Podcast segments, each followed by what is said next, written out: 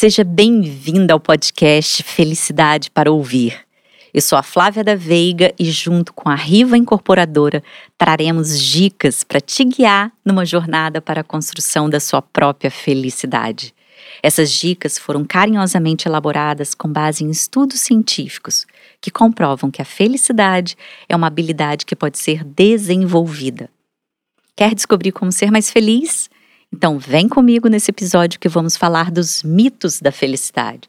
Sim, você vai descobrir que a felicidade é cercada de muitos mitos e vamos esclarecer todos eles. Espero que goste. Sabe aquela brincadeira que compara a expectativa com a realidade? Pois bem, precisamos tirar a felicidade da expectativa. Todo mundo quer ser feliz, pelo menos eu imagino que isso é uma verdade. Acontece que buscamos a felicidade como se ela estivesse em algum lugar muito longe de onde estamos. Nós idealizamos a felicidade. Sabe aquela fantasia infantil de contos de fada? Ou seja, criamos um mito. Colocamos a felicidade em um lugar inalcançável, distante, quase impossível, Somos muito bons em criar armadilhas para nossa vida quando acreditamos que seremos felizes para sempre depois que casarmos, que tivermos filhos ou quando conseguirmos aquele emprego incrível e tão sonhado. É ótimo realizar tudo isso, sem dúvida. Mas quando depositamos muita expectativa nesses acontecimentos, a frustração pode roubar a chance de ser feliz até mesmo quando tudo parece ser perfeito. A psicóloga russa radicada nos Estados Unidos, Sonja Libormisky, professora da Universidade da Califórnia, afirma que a felicidade é um sentimento mais complexo e exige empenho para se manter. Para ela, acreditar em certas verdades amplamente difundidas atrapalha o nosso caminho em direção à satisfação plena. São os famosos mitos da felicidade, que atrapalham muito a construção de uma vida mais feliz. E hoje vamos desmistificar tudo isso. Vamos começar pelo primeiro mito. Mas antes, eu quero te fazer uma pergunta. Pessoas mais bonitas e jovens são mais felizes?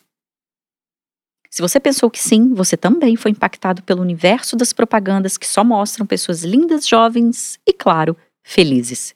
E isso nos leva ao nosso primeiro mito, de que beleza traz felicidade. Muitos acham que quanto mais bonita é uma pessoa, principalmente nós mulheres, mais chance tem ela de ser mais feliz, ter um belo casamento ou ter mais sucesso.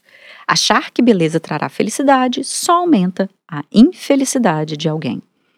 Na realidade, a construção de estereótipos de beleza foi um dos mitos mais cruéis da indústria e da publicidade, com seríssimas consequências psicológicas e sociais para literalmente bilhões de mulheres que acham que, se não forem magras, lindas de cabelo liso, como nas propagandas, estarão fora do padrão. E a juventude? A beleza é um conceito estético que não está, por princípio, atrelado ao envelhecimento. O apego à juventude é, entre outras coisas, um modo de negar o envelhecimento e, por sua vez, a morte. Na realidade, é a ideia da morte que não suportamos. E na tentativa de lidar com esse pavor, nós o negamos, tentando manter a juventude que se perde ao longo do tempo. De acordo com o British Household Panel Survey, uma grande pesquisa inglesa, para a maioria das pessoas, o período mais infeliz da vida é por volta dos 40 anos. É famosa a imagem da crise da meia-idade, na qual a concepção de envelhecimento costuma se vincular à ideia de desgaste, com a negação do envelhecimento ocorrendo como um comportamento defensivo da necessidade de manutenção desses traços de juventude. Com o passar do tempo, principalmente após os 50, a felicidade tende a aumentar. Olha que boa notícia. As pesquisadoras Carol Graham e Milena Nikolova, da Brookings Institute nos Estados Unidos, propõem que a vida passa por uma curva de felicidade em formato de U. E, da quinta década em diante, podemos ser mais felizes.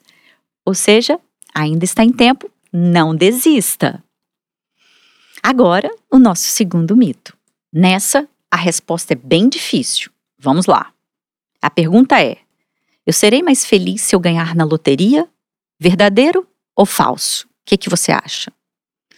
Se você respondeu que sim, fique tranquilo. A maioria responde que ganhar na loteria traz felicidade, mas não é bem assim. Isso nos leva ao nosso segundo mito: dinheiro garante felicidade. Esse é um dos mitos mais polêmicos de todos. Eu quero compartilhar com você um primeiro estudo que deu origem ao termo paradoxo de Easterlin. Richard Easterlin, um economista da Universidade do Sul da Califórnia, em meados dos anos 70, fez a seguinte pergunta: Se a renda de todos for aumentada, isso também aumentará a felicidade de todos? O que você acha que ele concluiu? Claro que sim, né? Só que não. E a conclusão foi: rendimentos elevados levam sim a um aumento de felicidade, mas ele é inicial e apenas momentâneo, tendendo a se diluir ao longo do tempo.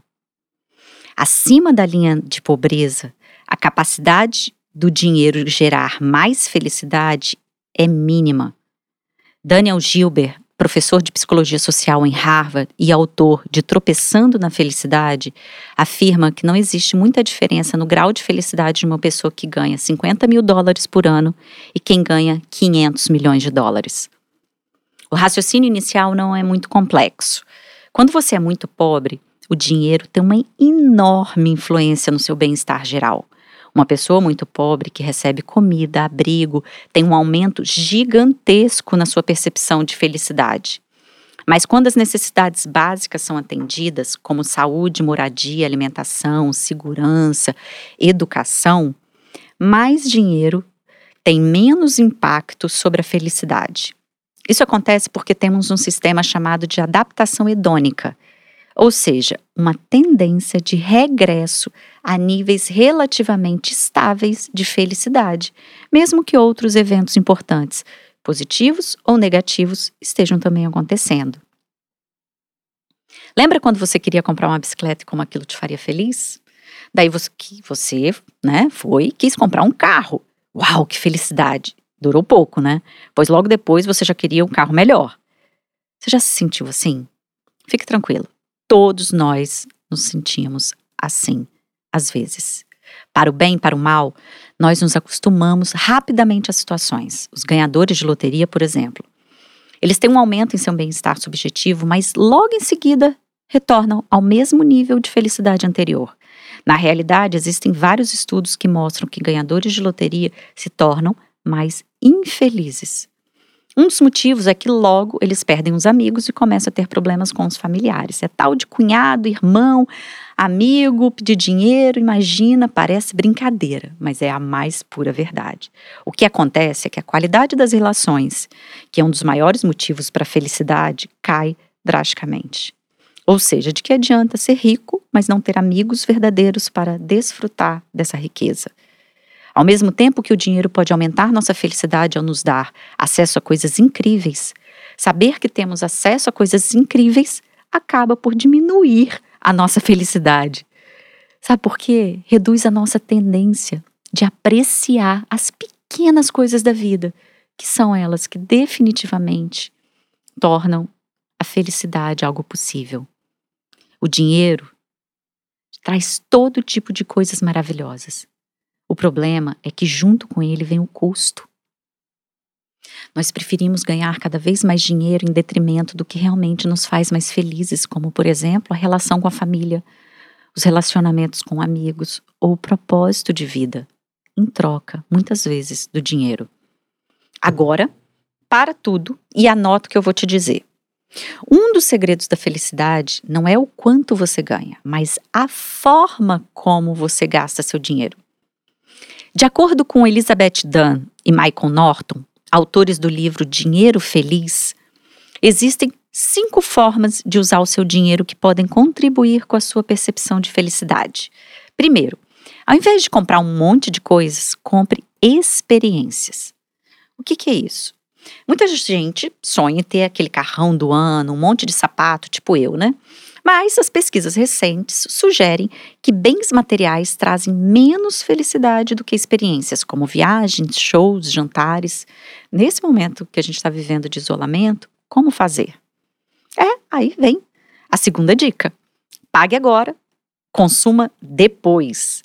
Sabe aquela sensação deliciosa quando nós estamos planejando a viagem? O guardar, o planejar, aumenta a nossa felicidade. É nesse momento e cá entre nós, né, nesse momento que a gente está vivendo, só planejando mesmo, né, gente? A terceira dica é limitar o acesso a coisas que você gosta. Nós temos a tendência de querer o que é escasso, o que não dura para sempre, a novidade. Então, por exemplo, vamos dizer que você goste de vinho. Ao invés de tomar vinho todos os dias, torne o ato de tomar vinho uma ocasião especial. E tente fazer isso de formas novas. Uma música diferente, uma decoração diferente, flores, velas. Como nós adoramos uma novidade. A quarta dica é comprar tempo. Ou seja, como essa compra vai mudar a forma como eu uso meu tempo?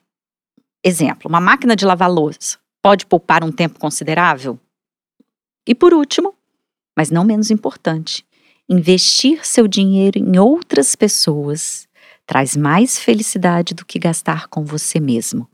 Pasme. Um estudo realizado com 820 pessoas no Canadá e em Uganda, os pesquisadores separaram os participantes em dois grupos. No primeiro, as pessoas deveriam lembrar de situações em que elas gastaram dinheiro consigo mesmas. E o outro deveria lembrar de situações que gastaram com outras pessoas. Adivinhe qual se sentiu mais feliz? A maioria pensa que gastar dinheiro consigo mesmo traz mais felicidade, mas não é isso que comprovou essa pesquisa e tantas outras. Mais uma vez, isso mostra o quanto pensamos de forma errada sobre o que nos fará mais felizes. E o pior, agimos de forma a buscar a felicidade em coisas que definitivamente não nos farão mais felizes. No máximo, uma alegria passageira. Aqui eu quero acrescentar um novo ponto de vista. Vivemos num país com gravíssimas desigualdades sociais. Atualmente, metade da população sofre de fome. E se a ciência da felicidade nos desse os argumentos para ajudarmos a combater essa dura realidade? Calma, vou te explicar. Você já ouviu falar de Warren Buffett? Buffett é um senhor bem feliz, dono de uma fortuna de quase 90 bilhões de dólares. Ok, você deve pensar em como não ser feliz com esse dinheirão todo, né? Mas, escute. 2017, Buffett concedeu uma entrevista afirmando que sua felicidade não era em virtude do quanto ele ganhava, e sim como ele gastava. Ele doou 3 bilhões de dólares para caridade e assumiu o compromisso de doar 99% da sua fortuna para causas sociais. Junto com ele, outros 120 bilionários, incluindo Bill Gates, tomaram a mesma decisão. Agora, senta e pasme com o que eu vou compartilhar. Pessoas mais ricas são mais ricas porque doam mais dinheiro. Você deve estar se perguntando, né? Como assim? O economista Arthur Brooks estudou a variação de renda de 30 mil famílias americanas e chegou a uma conclusão bastante inusitada. A cada um dólar que uma família doa para caridade, ela ganha 3,75 a mais no ano seguinte. Que coisa, né? Ele descobriu que pessoas que dedicam seu tempo e suas habilidades também aumentaram suas rendas futuras. Outro ponto importante da pesquisa: os americanos doam mais dinheiro em comparação a outros países porque são mais ricos, realmente, mas também são mais ricos porque doam mais dinheiro. Veja a importância desse dado aqui no Brasil. Imagine se cada um doasse um pouquinho, nem que seja para ser mais feliz. Aí você pode pensar: não, Flávia, isso não é altruísmo genuíno e verdadeiro. Reflita aqui comigo. Por que você acha que biologicamente a natureza nos dotou da capacidade de sentir felicidade ao ajudar o próximo através de uma doação, por exemplo? Por um simples e importante motivo: para que a gente faça. Eu tenho certeza que o mundo seria completamente diferente. Teríamos pessoas mais felizes, menos desigualdade, o que leva ainda a mais felicidade e é um círculo virtuoso. Agora que estamos empolgados, vamos ao nosso terceiro mito. Mais uma pergunta de um milhão de dólares. Quem é o responsável pela sua felicidade? Não é raro encontrar pessoas que têm o costume de achar que o outro tem a obrigação e a responsabilidade pela sua felicidade. Esse é um dos mitos mais comuns que dificultam a nossa construção da nossa própria felicidade. É difícil encarar o fato de que ninguém é responsável pela nossa felicidade a não ser nós mesmos.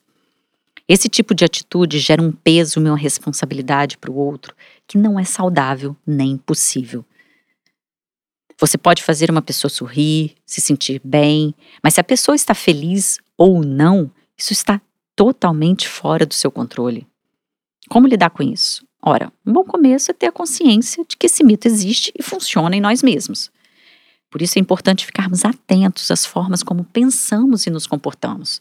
A única forma de escapar ao olhar que os outros têm sobre nós, talvez seja elaborando melhor o olhar que temos sobre nós mesmos, compreendendo nossos próprios pensamentos e comportamentos. No momento em que o outro faz algo que nos desagrada, o melhor a fazer é buscar ver a situação de fora, como um observador mais distanciado. Não faz sentido isso, refletir sobre o motivo pelo qual essa ou aquela pessoa tanto te incomoda? Será que você não está somente projetando nos outros suas carências e frustrações? Para pensar, não? Enquanto você pensa, vamos ao nosso quarto mito. Felicidade é sinônimo de prazer, para a grande maioria. Felicidade é só prazer. É a chamada felicidade hedônica, onde a busca pelo prazer é tudo o que importa.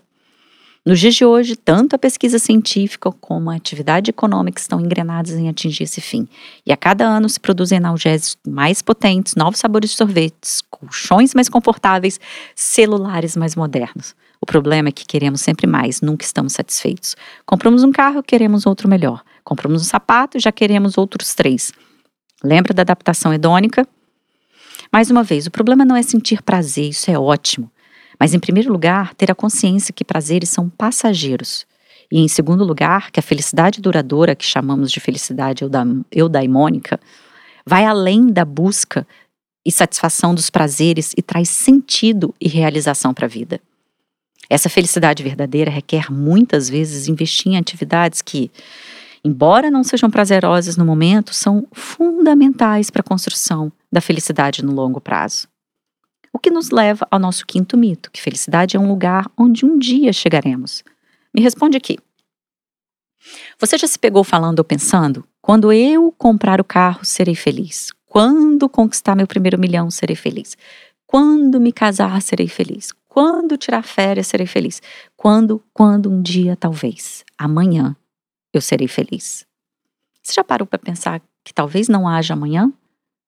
Nesse momento que estamos vivendo, percebemos que a nossa vida é algo muito frágil. Existimos hoje, amanhã podemos não mais estar aqui. Mas mesmo assim, vamos deixando a felicidade sempre para o amanhã. Não há nada de errado em planejar comprar um carro, fazer uma viagem e ganhar um milhão. O problema é abrir mão da sua felicidade enquanto isso da sua felicidade diária. O problema de associar felicidade a uma conquista futura é que geralmente fazemos previsões erradas sobre como nos sentiremos no futuro. Por isso que a verdadeira felicidade é conquistada por nossas escolhas e atividades diárias, não grandes e distantes acontecimentos. São micro momentos de felicidade, todos os dias. E isso nós podemos aprender e praticar. E é isso que faremos nos nossos próximos episódios. Muito obrigada por ouvir e até a próxima.